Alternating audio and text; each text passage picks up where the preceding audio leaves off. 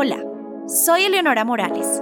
Bienvenidos a mi podcast La moda es magia. Hoy en nuestra sección de entrevistas tenemos una invitada espectacular, Pilar Castaño. Sé que muchos de ustedes, al igual que yo, nos hemos preguntado cómo será la vida de Pilar y su relación con la moda. Pues bueno, hoy es una oportunidad para que ella nos cuente muchísimas cosas de cómo ha sido su relación con la ropa, la vestimenta y la moda en general. Así que nuestro tema de hoy se llama Rompiendo mitos alrededor de la moda con Pilar Castaño. Bueno, Pilar, yo decidí hacer esta entrevista contigo, primero porque me parece maravilloso tenerte acá, qué delicia contar contigo y además porque quiero hacer algo divertido. Ok. Quiero eh, que nos cuentes un poco o que rompas algunos mitos que siempre han existido por ahí sobre, sobre ti y la moda.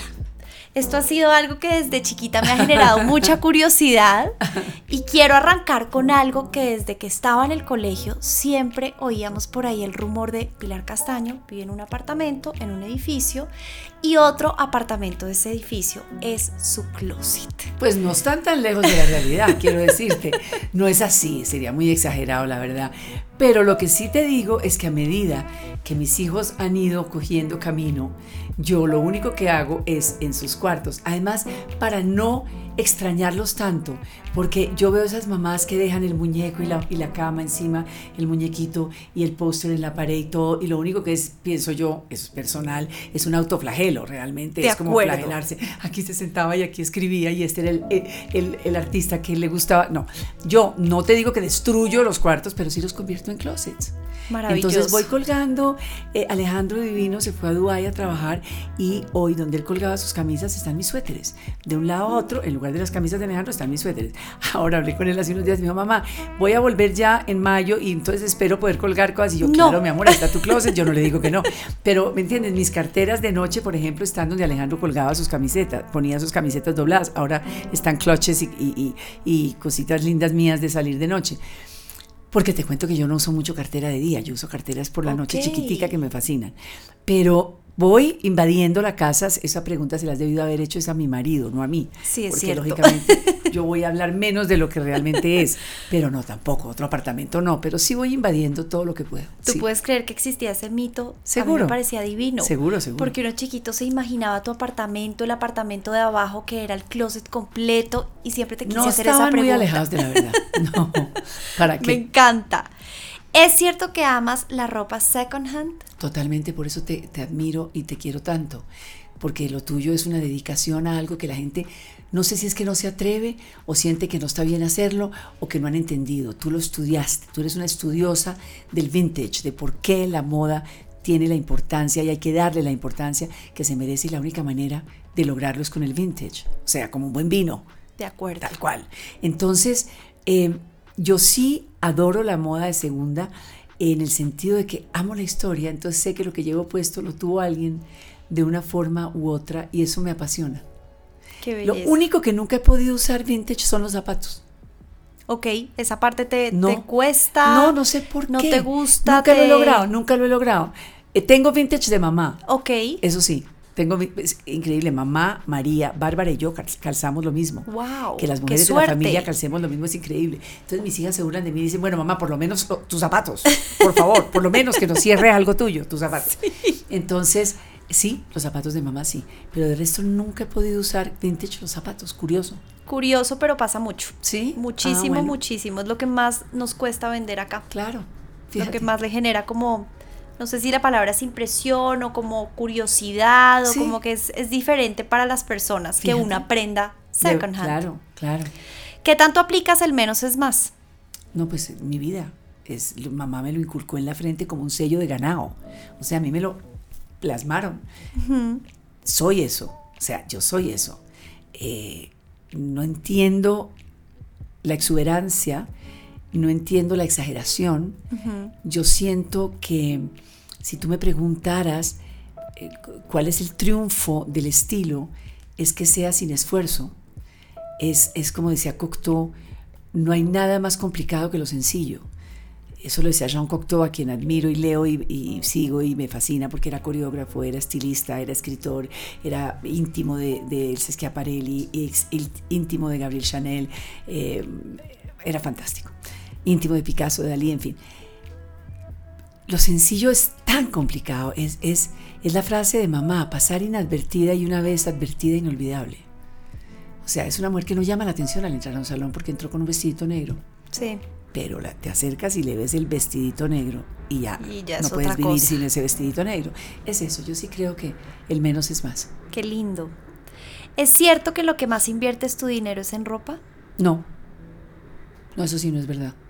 Eso sí que no es verdad. Yo creo en el arte y creo que la mejor inversión que puede hacer un ser humano es en el arte, porque el arte no solo te da vida, te, te, tú te sientas frente a algo que amas y lo disfrutas enormemente de día, de noche, un amanecer, un atardecer con un vino, con un vaso de agua, con lo que sea. Si es una, un artista que amas, que respetas, que has seguido, que si cumples un sueño al tenerlo, es un, eso es un lado, el lado espiritual, el lado profundo, pero además la inversión del arte es fantástica. Si la gente que me está oyendo entiende lo que estoy hablando, es decir, un buen cuadro eh, es increíble. ¿Eres coleccionista? Amo, eh, mis padres eran coleccionistas. Tuve la suerte de seguir. Yo crecí en una casa en el 85, donde fue mi vida entera, y era una pared gigantesca en el libro Gloria en Colores ves la pareja Gloria en el sofá con los cuadros de, los maestros contemporáneos, amigos de ellos. Ellos todos son contemporáneos de la, del arte moderno. Es decir, eh, cuando llegó Alejandro Obregón y, cambió las formas del arte colombiano, todos querían ser como Alejandro, todos querían pintar como Alejandro.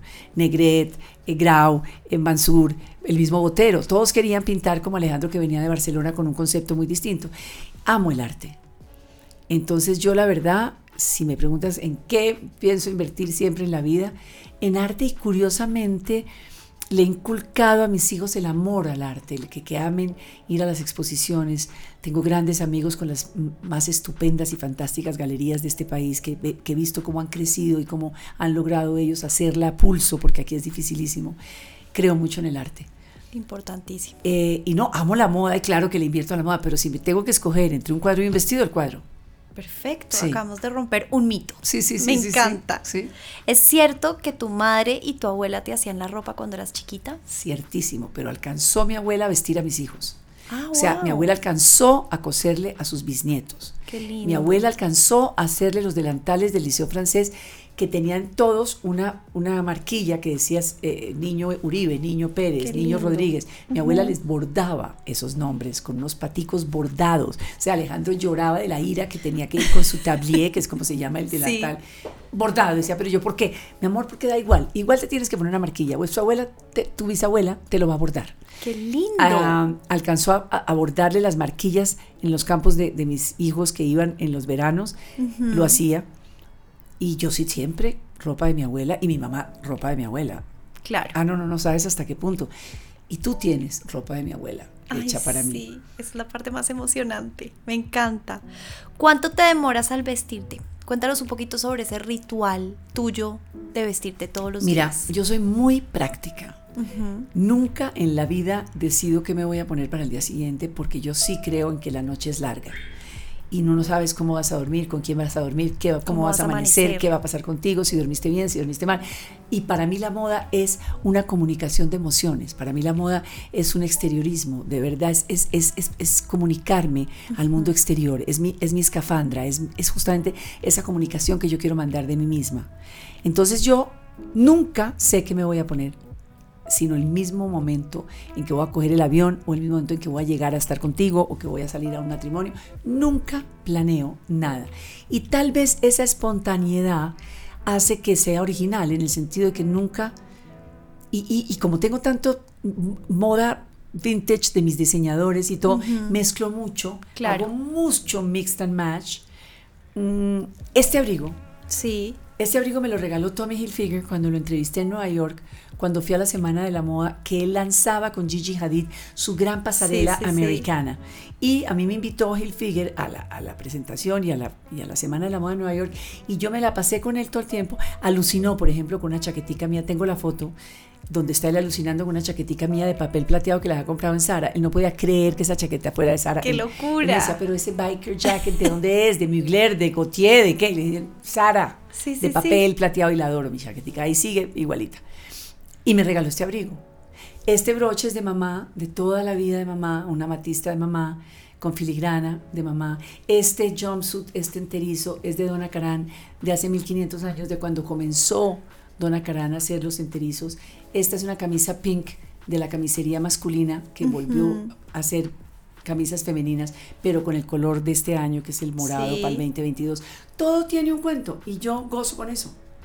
Eres como una mezcla de muchas cosas, ¿no? Como Yo- es, que la- es que yo siento que la moda es eso. Divino Mm. y creatividad. Sí, yo siento También que siento moda es que como que el hecho de despertarte y sentirte de alguna manera te vuelve más Ah, no, si te vas a decir aburrido, no te levantes, quédate ahí, coge un libro, prende la televisión, acuerdo. vuélvete a dormir, pero si no vas a comunicar nada, quédate en la casita. De o sea, acuerdo. De verdad, yo creo que es una responsabilidad ser feliz, proyectarte, exteriorizarte, y la moda es la herramienta máxima para eso. La moda es la que te hace representar el papel que quieras representar en la vida. De acuerdo. ¿Me entiendes? Y tiene que ser Desde monja hasta corista, como he dicho yo, lo que quieras. Si quieres ponerte un corsé, póntelo. Si quieres ponerte un hábito, póntelo. O sea, la moda es, lo- es la única herramienta que te da esa posibilidad. Entonces, gózatela, que es lo que yo he hecho a lo largo de mi vida y es lo que tú también haces. Qué felicidad. Total. Claro. La moda tiene que ser divertida, si no, ¿para qué? ¿Es verdad que eres una mujer de solo prendas blancas o negras? No, para nada. Lo que pasa es que, mírame, sí, me encanta el negro y me encanta el blanco, porque, porque son minimales. Sí. porque yo creo que eh, yo, yo, yo creo que cuando llevas una vida colorida, como decía Mademoiselle Chanel, hay, varios, hay varias historias lindas sobre ese tema. Ella cuando se encontró con Poiret, con Paul Poiret, que, ella lo destronó, que era el rey de París a comienzos del siglo XX, él venía de Oriente, tenía una clientela de mujeres que amaban sus bombachos orientales, sus kimonos, sus locuras, sus colores contrastantes, sus fucsias. Era el Ágata Ruiz de la Prada de comienzos del siglo XX, fantástico. Y Mademoiselle Chanel llegó y empezó a, a diseñar en negro y el, y el petit robe noir, el vestidito negro, the little black dress, y todo negro y todo minimal, porque ella se inspiró en su orfanato y en las monjas que la criaron en Aubessine, en el orfanato donde ella se crió con su hermana.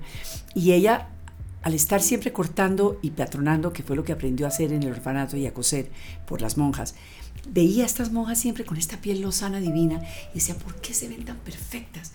Y era el cuello blanco, o sea, la, la, todo lo que se, el óvalo que rodeaba Sí. la cara de las monjas, Sí, el sí. hábito y la, y la túnica negra. Negra, y ese claro. fue su primer vestido, fue negro con el cuellito blanco.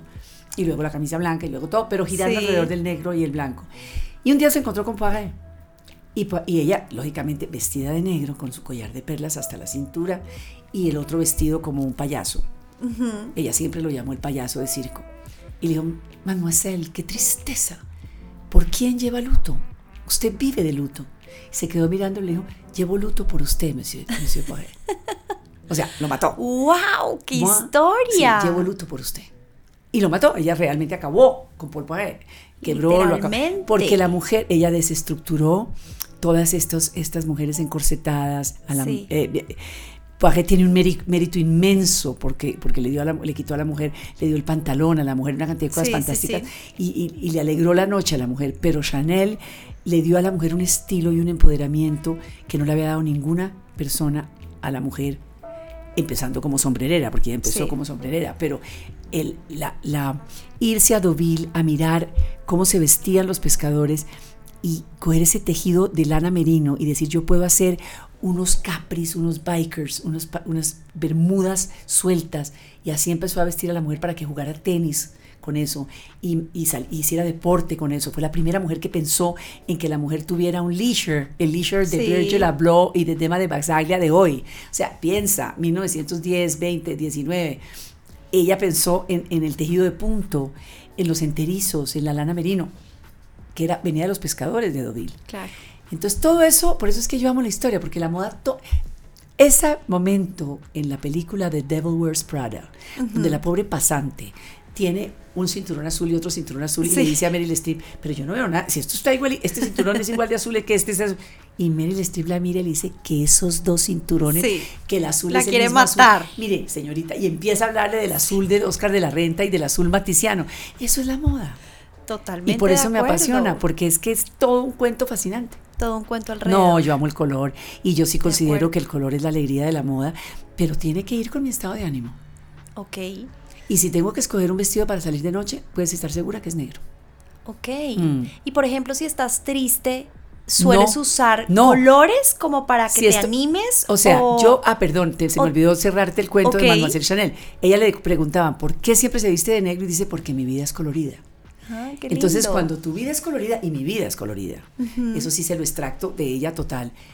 Yo, mi vida es muy colorida. Entonces, yo puedo vestirme de negro si quisiera de- desde la noche hasta la, desde la mañana hasta la noche, porque yo soy muy positiva, muy alegre. Sí. eh, tengo muy buena energía. Totalmente. Entonces podría vivir de negro. Si tienes mal estado de ánimo, lo único que no puedes hacer es vestirte de negro. De negro, claro. Ponte una camisa blanca, por favor. Ojalá de tafetá, con el cuello parado, porque y, y, la cintura. Sí, no, de verdad. Pero no salgas con un vestido, con una batica negra. No. De acuerdo. No. Pilar, existe también como este rumor, porque la gente que te conoce y la gente que te ha visto siente o te ve y piensa que eres la mujer más elegante y que siempre estás no. perfectamente Ay, vestida no. y me incluyo. Ay, no. ¿Siempre es así? ¿O tienes tus momentos Para de, nada, para nada, para nada, para nada. de Yo estar más relajada? Soy o sea, yo llego a mi casa y sí, me- lo primero que hago es cogerme el pelo. Yo nunca estoy de pelo suelto en mi casa, jamás. Yo Que ya íbamos a hablar de tu pelo, No, además. Nunca. Yo- esto que ves, esto que ves es mi marrón permanente, porque a mí todo el mundo me dice, pero ¿cómo haces para tener pelo? Porque yo llego a mi casa, cojo el pelo, hago esta cosa y me pongo una cintilla de seda. Ok. Una cintilla de seda y con esto, hasta con esto y un Funcionas bizcocho, todo como el decía mi abuela, hasta en tu mañana a las casa. 8. Siempre. El pelo recogido. Me lavo la cara, me hidrato muchísimo y me pongo unos pantalones de tejido de puntos sueltos y, un- y una camiseta suelta abrigadita. Y así Delicioso. estoy en mi casa, siempre pantuflas, siempre, o descalza. Ok. Ah, no, no, no, total. Cuelgo el abrigo, el broche, quito la, la- Pero lo primero es recogerme el pelo, lavarme la cara y tener una prenda Qué fácil. interesante. Mm. Creo que eso no lo sabía mucha gente. Siempre, siempre, siempre, Y siempre. quería hablar de tu pelo. Mi pelo. Tu pelo es Mi pelo. perfecto. Mi pelo es un Tu pelo. pelo ha sido tema de conversación con mi mamá de horas de entender qué hace con el pelo. Cuidármelo. Hasta con Jairo hablamos de tu pelo. Cuidármelo. Mira, cu- como le decía Susana, la esposa de Jairo, cuidármelo. Yo, primero que todo, es una planta a la que tú tienes que hablarle. Ujú. A la que tú tienes que hablarle. Las mujeres no han entendido que si el sol no les puede dar en la piel, el sol no les puede dar en el pelo. Ok. Mi pelo nunca conoce el sol. Recibe Entonces el yo sol. que es- soy muy de mar, porque tengo un marido marino Ujú. que ha atravesado el Atlántico como Colón, que ha ido de Sí. un lado a otro. Yo me cubro completamente el pelo hidratado, me lo cubro completamente, el pelo no se achicharra. Esto es lo primero que se achicharra con el sol. Y tú ves unos pelos secos y unos pelos, y es el sol. El sol. No hay nada que se polucione más que el pelo porque sales a la calle. Entonces yo trato de recogerme el pelo cuando salgo a la calle porque todo esto que pasa por la- el pobre pelo nada. es un claro, el pelo aspira y absorbe todo. Entonces me lo nutro mucho, me lo lavo muy poco. Ok. ¿Cada lo- cuánto te lo lavas? Dos veces al mes. Me lo lavo a menos de que tenga pues que me haya ido a, un- a una Sí, fábrica claro. de carbón, entonces Que no. te tocó, obvio. Pero trato de que el pelo goce sus aceites naturales. Ok. Y que se, ¿me entiendes? Que no, no, lo, no lo agredo con químicos, no para nada. Y el día que me lo lavo, me lo hidrato muchísimo dos o tres horas antes. Me lo lleno, me lo lleno con una mascarilla súper hidratante para que el pelo coma. Y Ok. no el champú. Y cuando Sí. me meto a la ducha, bastante fría el agua, y sale la mascarilla, ahí entra el champú. Pero ya los pólipos han comido divinamente y ya no les importa la química del champú que lógicamente Claro. le hace daño. Nunca uso rinse, jamás, porque ya han comido, el pelito ha comido mucho y ya hago, hago esto que ves. Y te queda Y perfecto. así queda. Es Hago esto impresionante. Sí. Esos secretos los deberías contar más a Yo menudo. sé, pero ahí me- medio hemos hecho unos podcasts con Jairo, pero sí debíamos Por contarlo más. Sí. favor, porque es algo que además, más allá de que tengas un pelo Ah, bueno, y divino, me echo henna. es tu identidad. Me echo henna, sí es mi identidad. Eso me parece... Yo veo que a veces me escriben, córtate el pelo, córtate No. el pelo. Yo digo, "¿Pero por qué?". pero No. tengo dos hijas que me dicen, pero mamá, ¿por qué No. te vas a cortar el pelo? No te cortes el pelo. No. Yo le hago cosas, mira, tiene cositas como Divino. movimiento, pero no me lo voy a cortar. no. Divino, es espectacular. Pero tú es también, parte ¿de qué estás hablando? Tú eres como Botticelli. Sí, pareces la Venus de Botticelli, mi amor, de verdad. Divina. No. A mí me parece que el pelo da mucha identidad, genera una personalidad, es algo muy propio. Sí, yo no considero que, el pelo debe ir con las tendencias, respeto muchísimo a las mujeres que consideran que sí, yo creo que el pelo sí es parte de mi personalidad total. De acuerdo. Total, total. Y tus secreticos de skincare, esa rutina de piel que también tienes regia Mira, el sol, y un color divino bueno, además. Yo soy, yo soy totalmente aceituna como mi padre y lo heredó mi hijo Alejandro. Es decir, de verdad, eso es un tema heredado de ADN. Y eso hace que la piel clara sufre más que, que la piel aceituna. sufre muchísimo más. Esto tiene más a pesar de que ya la tengo muy delgada, no crees que no, pero sufre más la piel clara. Pero hay que evitar todos los rayos del sol, todos los rayos ultravioleta. Estas luces yo las evito, trato de verdad. Tú llegas a mi casa y todas son luces indirectas. No me gusta la luz sobre la, cabeza ni sobre la cara. Siento que hay que hidratar, hidratar, hidratar. Venero a Paola Turbay, me parece lo máximo 24/7. Esa niña inventó un cuento con esas cremas alemanas que ha logrado traer a Colombia. Paola es fantástica. ¿No las he probado? Ah, no, no, no, no, no. ¿Son la locura? Ah, no, no, no, 24/7 es lo mejor que le puede pasar a un ser humano. Esa niñita es el suero de Paola Turbay, el borrador, como le digo yo, que es un eraser que te pones antes del maquillaje. Sí. La crema del sol entonces es buenísimo, que la, y es colombiana, y es una niña que amamos y que admiramos y bellísima. y uso muchas cremas francesas también, cambio bastante para que la piel no se acostumbre. Tengo mujeres fantásticas que me cuidan la piel como Marie Claire y María Teresa Merizalde. Cambio, voy donde una, voy donde la otra. Me cuido mucho, hago, me hago unos tratamientos carísimos de serum y todo.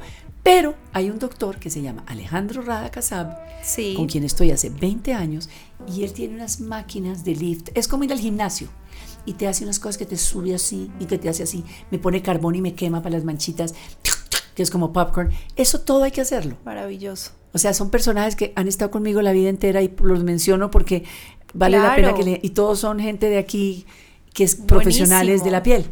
Total, qué dicha poderlos apoyar también para la gente que nos está oyendo. Pilar, otro mito que existe por ahí, tienes un estilista que te ayuda a arreglarte todos los días Ay, ¿te imaginas? Ay, yo sería la mujer más feliz del mundo. Yo pienso siempre eso, qué delicia. ¿te imaginas? arreglar a uno el pelo. No, un androide, un androide. Un androide que yo espichara un botón y saliera y decía, hola Pilar, ¿cómo estás? Exacto. Estás muy linda, ¿qué quieres ponerte hoy? Abro closet A, closet B, closet C, closet E. Ay, no, mi amor divino. Sería maravilloso. No, yo gozo, yo disfruto, disfruto mucho con, con mi cuento de la vestida. Eh, porque siempre como es inmediato, entonces tengo que ser muy creativa y yo creo que eso le ayuda a las neuronas y al cerebro. ¿Me entiendes? Es como recitar un poema. Yo tengo que ser muy creativa. Tengo una mujer adorable que lleva conmigo mil años, que es la que sabe dónde está todo. Eso sí. Ok, fantástico. Sandra. Eso es clave. Mis boticas plateadas, ¿dónde están? Aparece Sandra con las boticas plateadas. Pero a Sandra, si se pudiera llamar estilista, pues entonces digamos que Sandra. Ella es la que sabe dónde está el abrigo, dónde está nada. Sandra está conmigo, a mi lado, me ayuda. No más. Bueno, fantástico. Sí, Rompimos otro mito. Sí, otro mito. Pilar, sabemos que amas la astrología. Mm. Queremos saber qué signo eres, obviamente, y que te describas en una frase como quién eres tú a partir de ese signo. Mira, yo soy lo que, yo soy mi signo. Porque yo llevo la casa encima. Yo soy mamá de mi mamá, mamá de mi abuela, mamá de mis novios, mamá de mi marido, mamá de mis otros maridos, mamá de mis hijos, mamá de mis amigos. Yo soy mamá yo soy mamá, yo no puedo no intervenir. Okay. Yo tengo que intervenir. O sea, se casa el hijo de un gran amigo mío y ya yo estoy absolutamente pensando en el vestido de la novia, en cómo la puedo ayudar, en cómo puedo estar encima. Yo, no puedo. O sea, yo soy mamá. Soy, eso soy yo y eso, eso soy yo. Eso es la casa encima, eso es el cangrejo. Yo soy cangrejo. Entonces, ¿qué soy? Todo el mundo dice, uy, no, no, no, no. Ella, no, no, no. Esa mujer no se le puede hablar, es aterradora. la gente no me conoce. Volteas al cangrejo y es la carne más suave, más dulce, más maravillosa, pero la caparazón tiene caparazón y yo tengo caparazón, ¿me entiendes? Tengo caparazón. Y soy lunática, porque soy canceriana. Entonces yo soy de mi huequito para mí llegar a mi casa y como decía mamá, meterme en mis castas cobijas boyacenses es mi huequito. Sale la luna llena y yo aullo por la ventana, creo en mis cuarzos, saco todas mis piedras en mi funda blanca, las lavo con agua marina, con sal marina y las pongo y se recargan con la luna llena. Esas piedras están a mi lado 28 días, todo el tiempo, en mi mesa de noche. el ritual, lo vuelvo a hacer, vuelvo y las lavo, vuelven y salen, vuelven y se recargan. Creo en eso. Yo creo en el poder de las piedras. Considero que somos unos pobres seres humanos de carne y hueso que nos cortamos y nos desangramos con una cortada, o sea, nos empujan y se nos sale un morado. Entonces yo creo en las piedras, en la fuerza mineral a morir. Creo mucho en la astronomía, creo mucho en la astrología, eh, pero mucho. Mis hijos son sus signos perfectos, representa cada uno, cada signo. Mi marido es el perfecto para lidiarme a mí. O sea, creo mucho en eso. Qué lindo. Mm. Pilar, y cuéntanos de algún defecto tuyo que se haya convertido. No, es como lo que hay es en una fortaleza.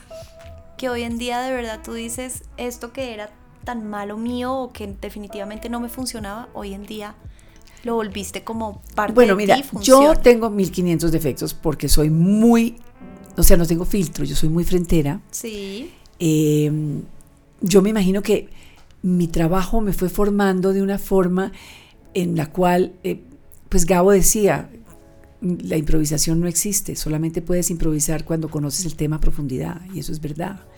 Eh, mamá siempre me, dictaminó y me direccionó, porque yo se lo debo todo a ella, que tú tienes que respetar ese bombillito rojo. Cuando se prende, hay muchos, miles de personas detrás ávidos de aprender algo. Entonces tienes que ser concisa, concreta, directa, coherente, eh, creíble, directa.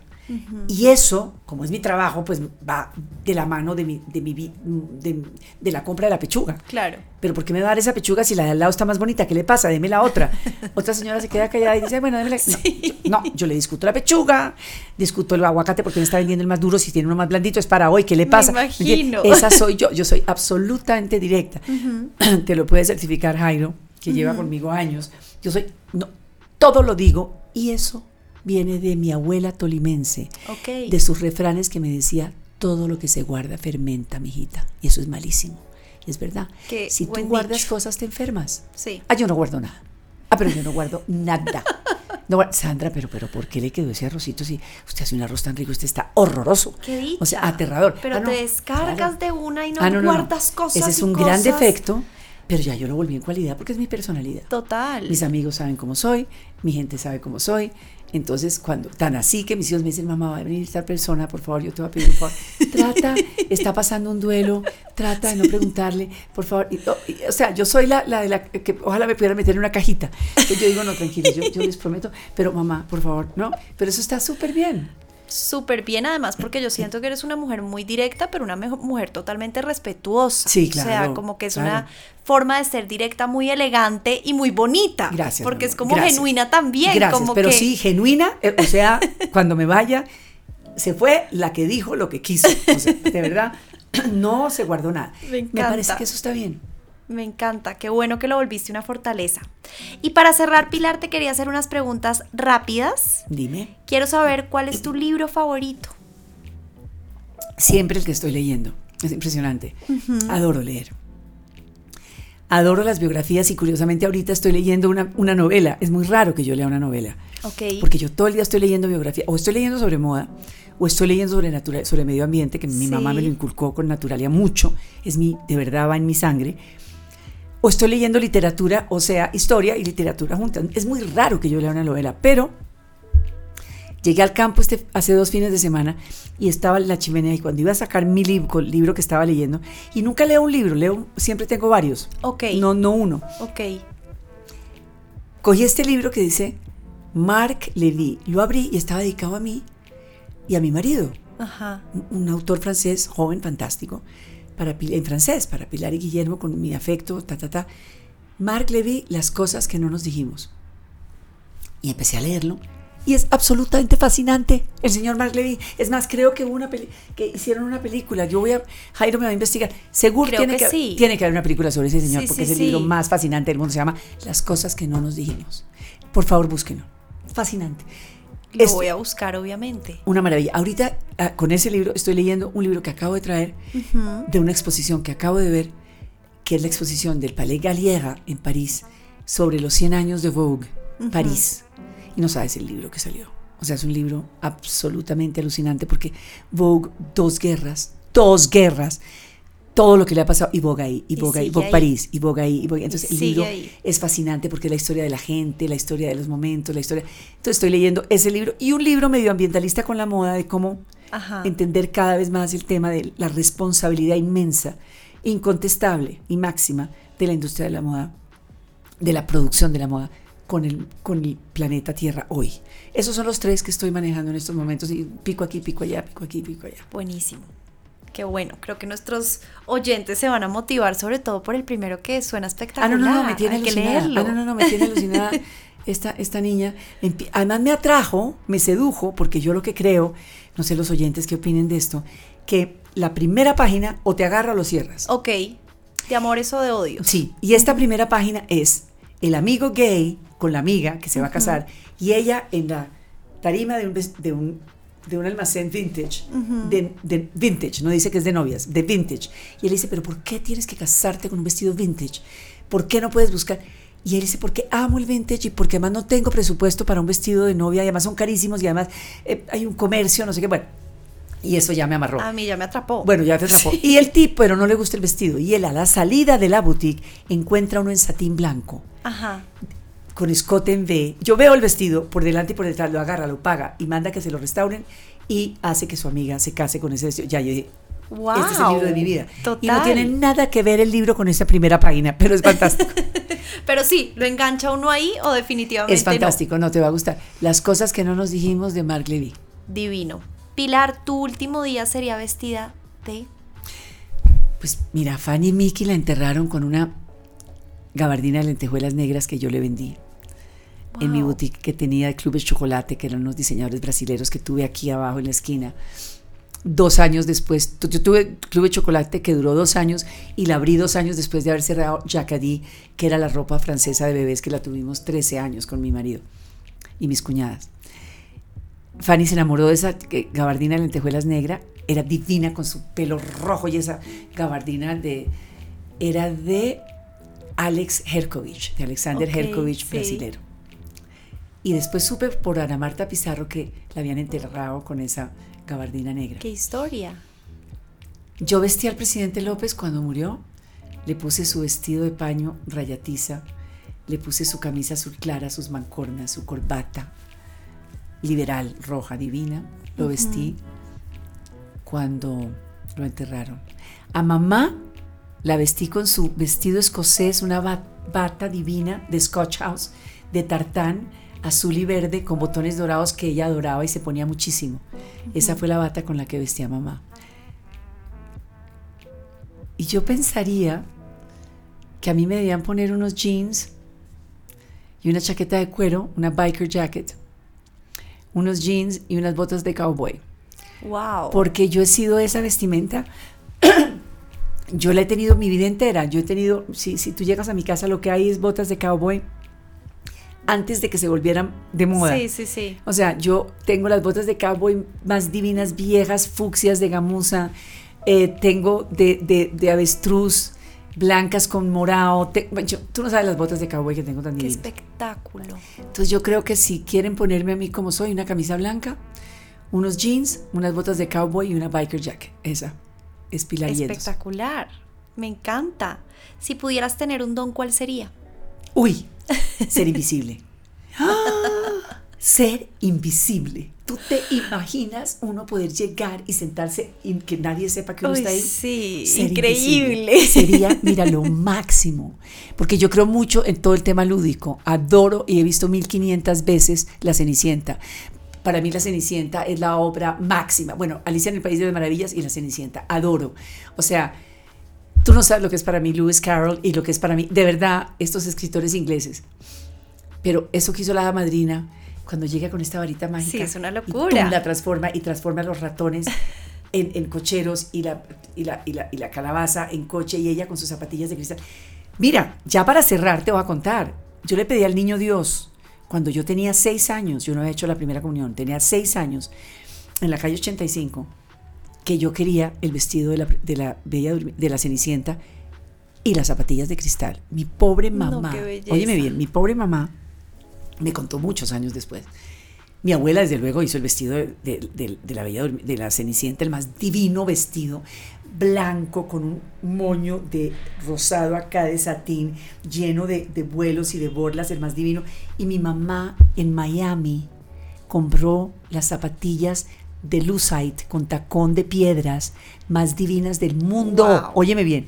Y yo me senté en la puerta de mi casa con una sillita vestida de la cenicienta y una bolsa de, re- de dulces a repartir dulces a todo el que pasaba No. para que me vieran con mis zapatillas de cristal y mi vestido de la cenicienta hasta ese punto tan divina! hasta ese punto Me hasta tenía seis años y claro mi mamá yo creo que me contó que el vestido me lo ha hecho mi abuela y que las zapatillas las ha traído de Miami me lo dio contra cuando tenía 14 o 15 no tengo ni idea y lloré porque No, sí qué porque a mí el niño dio no entonces yo sería invisible sería la Claro, más- claro. No, Pilar. Entraría a todas las pasarelas, a todas las colecciones, entraría a todos los talleres, vería lo que están pensando.